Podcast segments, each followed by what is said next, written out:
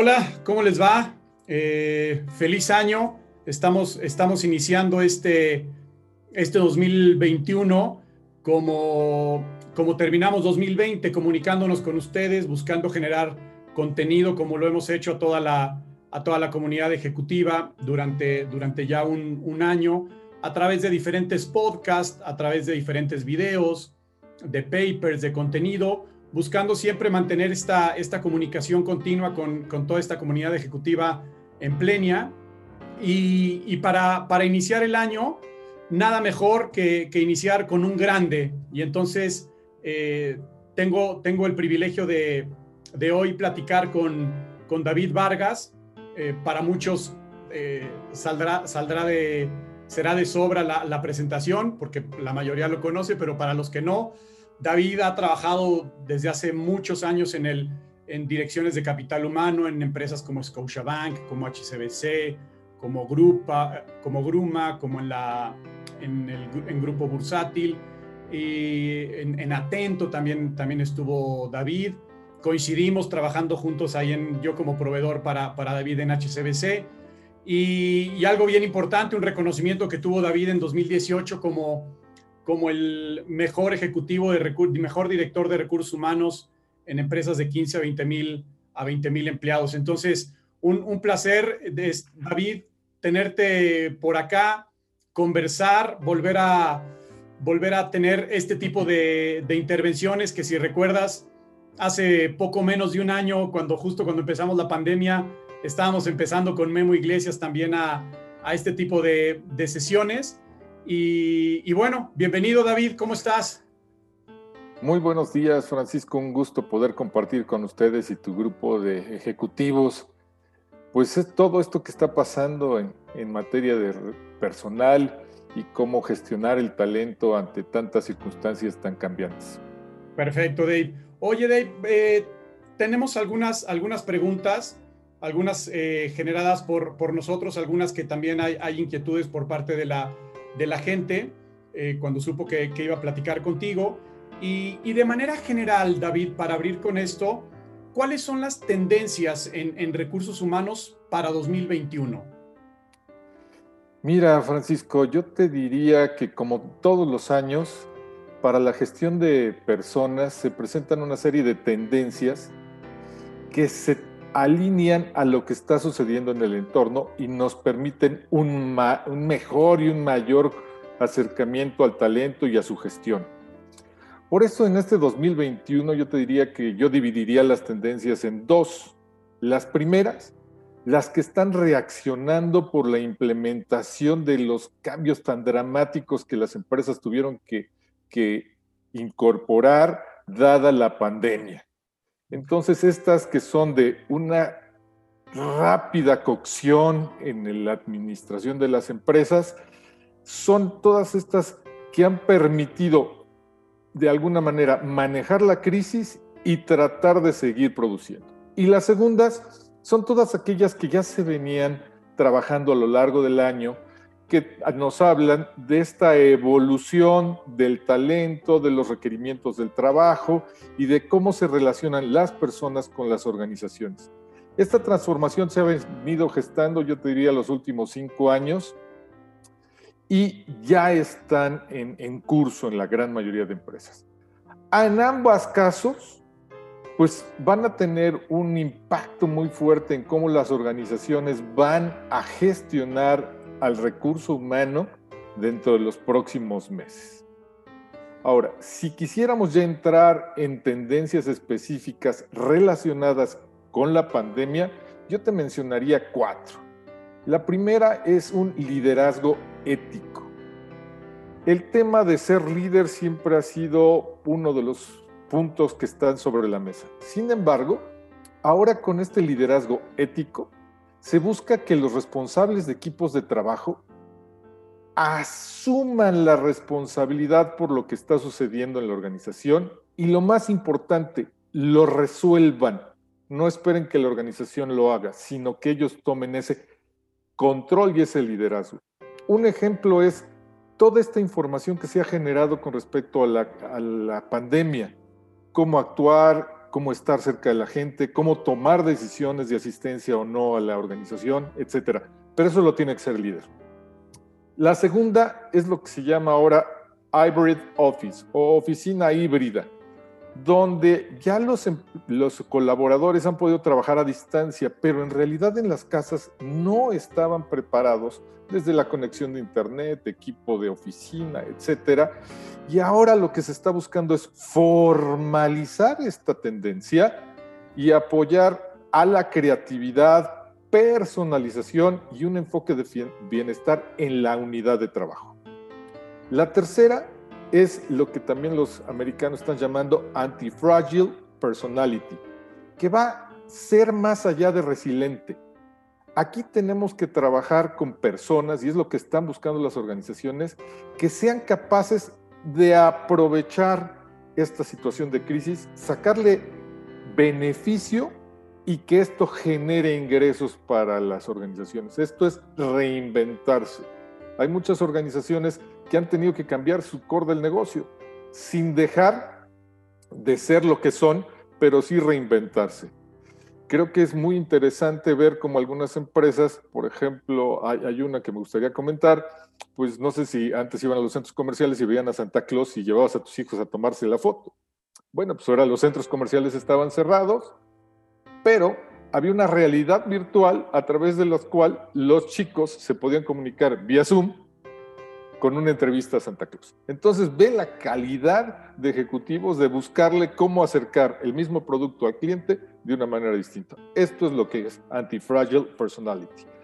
Y la última, la cuarta, se tiene que reinventar la experiencia del empleado. El empleado. Si recuerdas, antes veíamos en las organizaciones este onboarding a la oficina, donde está el baño, quién es el body que lo va a acompañar, avisarle del comedor, las políticas y demás. Ahora, tenemos que hacerlo con herramientas de realidad virtual en procesos de comunicación, capacitación y acercamiento a las personas, que logren una mayor conexión a la distancia y continúe el compromiso del colaborador. Esto va a ser bien importante. Estas cuatro yo las mencionaría como en el tema de la relación al COVID. Si quieres, ¿Continuamos con las tendencias generales o alguna otra pregunta? Y de, aquí, Dave, eh, algunos, algún comentario y, una pregunta. Me, me, suena muy importante esto que acabas de decir con respecto a... Hay, hay colaboradores, líderes que se han incorporado a una empresa y no conocen las oficinas de la empresa. Me, tocó hacer, hacer el, el, el evento de fin de año para una empresa en diciembre eh, una empresa de alrededor de 350 empleados, de los cuales 90 no conocían las oficinas. Entonces, eh, ¿qué pasa? Y aquí vienen dos preguntas, Dave. ¿Qué pasa con este engagement? Porque muchas veces el engagement del colaborador viene a que las oficinas están padrísimas y mi lugar de trabajo me lo adornaron eh, muy bien, como dices, con este onboarding, pero, pero también hay un engagement a la parte física. Y ligado a eso, Dave, ¿cómo, cómo gestionar a las personas que están viviendo un caos en su casa. Es decir, hay, hay personas, familias que hoy están viviendo en un departamento de 80 metros cuadrados, cinco personas, papá, mamá y tres hijos, y a lo mejor los cinco conectados al mismo tiempo. Desde tu rol de capital humano, de recursos humanos, ¿cómo ayudar a esa, a esa gente?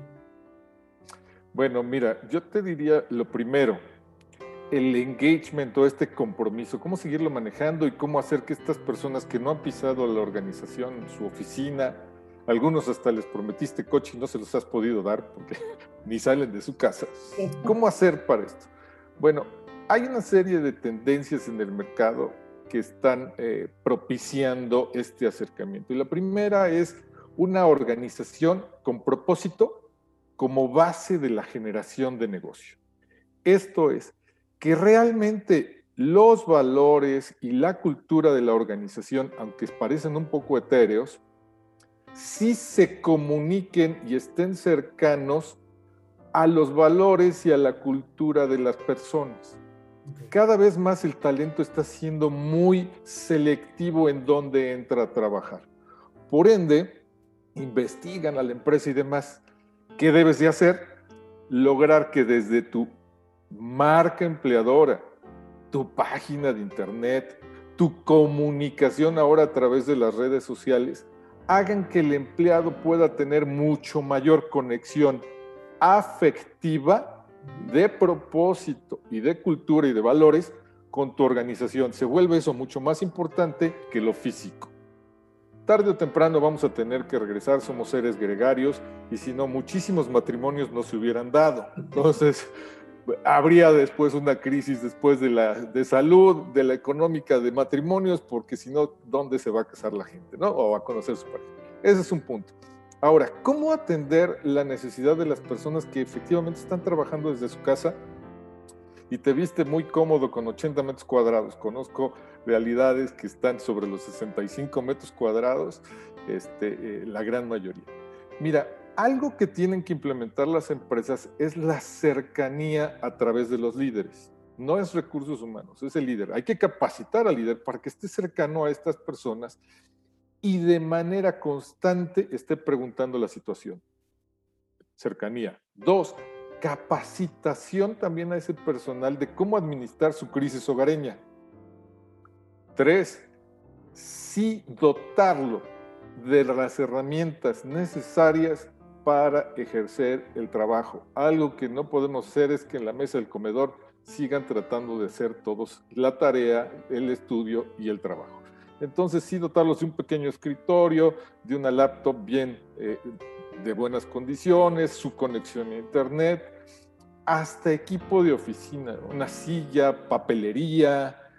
Algún, algunas empresas han hecho hasta un detalle a la semana de enviarles este, un termo, una taza, un, algo para que, un portarretratos, pero ahora para que pongan una foto de su oficina o de la gente en la oficina, no, ahora sí que no lleves a la familia al, trabajo, sino tu trabajo ahí, a, tu casa. Entonces, eso es bien importante. Eh, hay empresas que se dedican también a dar todo este soporte emocional y psicológico, si se puede y está en el presupuesto de la organización, es, fundamental que, se haga. Perfecto. Muchas gracias, David. Y sí, queda, queda claro. Y sí, me estaba viendo bondadoso con esos 80 metros cuadrados. Sí, hay, gente que le está pasando, que lo está pasando mal. Y entonces, eh, Dave, habla, hablabas de dos tendencias. Una relacionada al tema de la, de la pandemia, que es justo lo que, lo que acabamos de, de hablar, que es el tema ético, el tema de, de las oficinas híbridas, del, de, la, de la antifragilidad y, de, crear una experiencia. Ahora, Dave, hacia la, hacia la otra parte, hacia las tendencias en, temas de transformación, ¿qué ves para 2021, Dave? Mira, yo te diría que tenemos que tomar en cuenta que las organizaciones han evolucionado. ¿Te acuerdas de aquellas estructuras piramidales muy grandes con descripciones de puesto muy específicas y demás? Las organizaciones han evolucionado, ahora son mucho más planas, tienen descripciones de puesto mucho más genéricas y permiten un empoderamiento de la gente. Esto hace que la fuerza laboral tenga que estar más preparada. Entonces, el primer punto sería aprendizaje como medio para el éxito del negocio. Se ha hablado mucho de hacer el upscaling y rescaling de nuestro talento. Muchas organizaciones hemos visto han salido al mercado a traer nuevo talento. Es una falacia, ¿no? Siempre el talento está fuera de nuestras oficinas y los de las otras oficinas piensan que el talento está en nuestras oficinas, entonces nada más van un cruce de talento. Creo que aquí tenemos que hacer una verdadera función social las organizaciones, lo decía don Agustín Legorreta hace muchos años que platicaba con él, de formar a nuestro talento. Pero esto no es nada más lo que se tiene que hacer ahorita, no es, no es suficiente. Ahora tenemos que incluir a la organización para que la misma empresa aprenda suena un poco difícil. Lo que pasa es que hacemos las cosas una vez y se queda en el conocimiento del equipo de trabajo, de finanzas o de recursos humanos. Aquí tiene que haber una metodología implementada, desarrollada y con un fundamento tecnológico donde se permita compartir todos esos esfuerzos y la organización vaya conociéndolos y sea capaz de dar respuestas más rápidas al mercado. Compartir el conocimiento, que, que el conocimiento se quede y se permee. Exacto, este on the job training cada vez se va a volver más importante.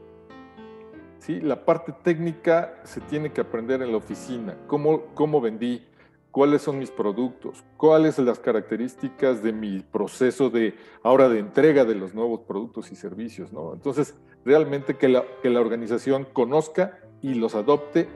Y algo bien importante, Paco, que se generen comportamientos en el personal de manera natural y no como lo veníamos haciendo a través de órdenes y políticas.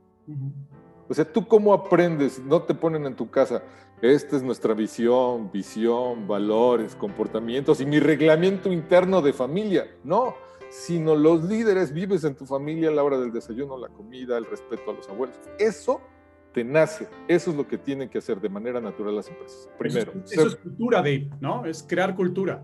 Crear cultura, pero en, en congruencia total. Claro. La segunda es validación del talento. Cada vez con herramientas más sofisticadas. La verdad, tenemos que estar seguros que los que están ocupando las posiciones de trabajo tengan los comportamientos y capacidades verdaderamente necesarias para la realización del trabajo, a requerimientos reales de la función, no como antes de descripciones de puesto de 25 hojas, yo me acuerdo, no digo la marca de alguna consultoría, pero te hacen hacer unas descripciones de puesto de 25 hojas para evaluarlas, ni tampoco a supuestos de, los responsables de función. O sea, yo creo, mira, me parece que deberíamos de buscar, no, claridad de qué es lo que se tiene que, que hacer y cómo se relaciona con el resto de la organización. Validación del talento, la segunda. La tercera, HR Analytics. Se ha hablado mucho de esto en los últimos años, pero aquí tenemos que generar mega data de recursos humanos medir lo que realmente es necesario e importante para el negocio, no indicadores de recursos humanos. Salieron 10 caritas felices del curso, no le agrega valor a nadie. Sí debemos de trabajar en esto porque ya muchas organizaciones a nivel mundial están buscando cómo medir la productividad a distancia. Y no van a ser horas de conexión. Si lo quieres medir como horas de conexión, estás regresándote a los principios de hace dos siglos tenemos que ver cómo agregan valor las funciones y suman a los procesos. Entonces, tener una evolución en recursos humanos para conocer bien el negocio y poder aportar los datos que tomen decisiones efectivas y en efectivo, o sea, impacten resultados. Perfecto. Sí, porque era, ahora lo que antes era ir a calentar la silla, ahora es horas conectado, ¿no? Que, que, te vea conectado en la plataforma que, utilicemos. Y, dos, dos, preguntas más. De, en cuestión del, del, trabajo en sí, ¿tú ves alguna tendencia para, para 2021? Sí, mira, yo te diría que lo primero es que hay una acelerada incorporación de la tecnología en el trabajo. Las empresas se están dando cuenta que los posiciones que no agreguen mucho valor las van a automatizar esos procesos. Entonces, muchos temas de auxiliares, analistas, hemos visto una desaparición, por ejemplo, del asistente. Yo no me imaginaba hace 20 años a un director sin asistente y ahora no me puedo imaginar un director con asistente, son pools o algo así, ¿no? Entonces, cada vez las posiciones que agreguen más valor, menos valor, van a desaparecer. Entonces, acelerar incorporación de la tecnología. Dos, cambios significativos en los procesos de trabajo. Algo que las organizaciones estamos haciendo mal es este intento de regresar a las oficinas con eh, el tema de por orden alfabético o el departamento A los martes, el departamento B los jueves o los gerentes los viernes. No, necesitamos entender el proceso y cómo las posiciones y las personas suman en el proceso transversalmente. Entonces, hay un cambio significativo en los procesos de trabajo. La siguiente, que es positiva, eh, ah, va a haber una gradual creación de empleo. Sí se ve una recuperación a nivel mundial, sí se ve que esto puede ser una eh, recuperación constante, pero sobre todo, una vez más, yo lo estudié hace muchísimos años. los puestos de sistemas, automatización, procesos, digitalización son el boom. Pero está cambiando el ser un licenciado en sistemas o un ingeniero en sistemas. Ahora es, está certificado en Black Belt, está certificado en COBOL, está certificado en Agile, está certificado en Kanban. Las certificaciones de poco tiempo de estudio, pero rápida aplicación, son las que están en el boom. Y por último, sigue existiendo la globalización. Por más que las economías intenten cerrarse, ya no compites con tu compañero de banca o los 10 candidatos que puedan estar en México. Compites con los candidatos a nivel mundial. Y algo que está surgiendo es lo que llaman los americanos el geek work. ¿Qué es esto? Son freelance especializados que se incorporan a las organizaciones no como consultores, sino como solucionadores de procesos. Y entonces esto está sensacional, porque yo puedo hacer un gig work y ser el director de recursos humanos de cinco empresas. No todas me necesitan los 20 días o 25. Entonces me contrato con una, con otra y tendrán dos días una, otra tres, otra cinco, otra, ¿sí? Ese, ese, va a ser un, rompimiento de paradigmas tremendo, Dave, porque es como si estás, si estás siendo mío, te quiero no 8, 10 horas conmigo, no, no, no te comparto con alguien más, ¿no? Va a ser un rompimiento interesante. Así es, porque los contratos de largo plazo se van a romper y ahora van a tener contactos de corto plazo entre empleador y empleado que permitan a ambas partes generar su propio proceso. Entonces, imagínate qué padre poder contratar un director de recursos humanos o un gerente de informática o un eh, eh, subdirector de fiscal, ¿no? Para este proceso quedan dando, porque acuérdate, nos vamos a la automatización, quedan dando, queda funcionando, ya está. Y solo lo voy a llamar cuando haya un verdadero cambio. La responsabilidad de tu pensión, seguro de gastos médicos, tu engagement y todo, está en ti. Y para darte una cifra, en Estados Unidos se piensa que va a haber una evolución. Ahorita está de gig workers como el 36% de la fuerza laboral. Para el 2027 va a ser el 51%. No hablo de informalidad, hablo de contratar personas físicas con actividad empresarial, individuales, no van a tener que estar en una firma consultora o algo, pero tú vas a competir con todo el mundo. Desarrollo, pues ya hay muchas páginas, ¿no? Desarrollo de, este, temas de mercadotecnia, de sistemas y demás. Y entonces la relación de trabajo va a cambiar. Entonces, continua globalización y un alto impacto del geek work es lo que estoy viendo para este año. Está, está, interesantísimo, Dave, porque si es, es romper con, con, los esquemas tradicionales. Si te vas a la administración por ahí de los, no, de los 90 y, demás, eh, esto, es, esto viene, viene a, romper todo, pero te habla de, de, ir hacia la efectividad, hacia hacer eh, las cosas bien, utilizar el recurso para lo que lo necesitas y nada, y nada más, ¿no? Está, está formidable y, y ojalá podamos abrir, abrir otro espacio de que ya estamos, por terminar, abrir otro espacio para, para profundizar en, en, esto. Y ya para, para terminar, eh, Dave, ¿cómo ves el, el, regreso? ¿Será pronto? ¿Qué, qué, visualizas? Mira, hemos estado, estoy en un grupo de wellness, eh, se llama elegantemente CC Latam Wellness, este, el grupo, donde están empresas de real estate y están empresas eh, farmacéuticas, este, de industria, de servicios y consultores también estamos ahí. Y lo que estamos viendo que está sucediendo en otras partes del mundo es que sí se va a regresar. O sea, hay una intención seria de las organizaciones a regresar. Estamos preparando las cuestiones físicas, por ejemplo, los grandes corporativos en muchos países, Francia, por ejemplo, Canadá, eh, Japón, ya no están queriendo un gran edificio, sino más bien puntos a lo largo de la ciudad, norte, sur, oeste, y un punto central donde la gente vaya a trabajar. Pero vamos a regresar. Sin embargo, estos esfuerzos han ido incorporando gente a la oficina, pero han tenido que dar pasos hacia atrás. Dadas las cifras de contagios, muertes y demás en el mundo, la nueva cepa, la mejor estimación de todas estas empresas, y tenemos varias encuestas ahí, es que hasta julio de este año va a empezar realmente un retorno, digamos, pausado, pero constante al regreso a las oficinas. Muchas empresas, aunque han decidido este, no volverse a integrar, yo te diría que están pensando al, final en un, en un modelo híbrido, donde sí la gente tenga contacto y socialice y sume.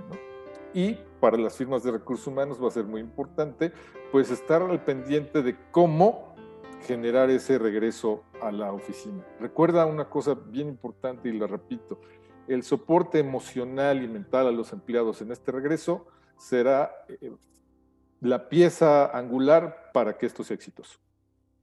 Sí, sin duda, Dave. Y, yo lo que estoy observando con, con, algunos clientes que seguimos trabajando, eh, yo veo que va a ser un tema importante la reconexión ahora que, que, gradualmente regresemos a las, a las, oficinas, porque cada vez nos acostumbramos, eh, eh, veníamos trabajando tanto tiempo en buscar sistemas colaborativos de cercanía y tal, que esto no es que, no es que haya, haya alejado los sistemas colaborativos, pero sí la cercanía. Seguramente hoy nos costará más trabajo eh, el, volver a, reconectar, a, volver a, a, trabajar con una persona desde, desde el aspecto físico. Entonces, viene, viene un buen reto. Dave, se nos, se nos acaba el, el tiempo. Eh, ojalá, ojalá podamos profundizar en este, en este tema que, que, recién conversábamos, darle un poquito más porque es, es, muy interesante. Eh, y te agradezco profundamente, Dave, que, que hayamos conversado, tener este, este ratito para que la comunidad ejecutiva de, Plenia tenga, tenga un norte de hacia dónde podemos ir y hacia dónde va de manera global el, el, ambiente laboral para 2021. Te agradezco mucho, Dave. Eh, ya, ya la gente podrá, en nuestras redes sociales vamos a poner dónde contactarte y demás para, para cualquier cercanía que quieran tener contigo. Y, y, pues feliz año para ti, Dave. Feliz año para, para toda tu familia y feliz año para, para, toda la, para toda la comunidad ejecutiva. Muchas gracias, Francisco. Feliz año para todos y los mejores deseos. Perfecto. Muchas gracias, Dave. Que estés bien.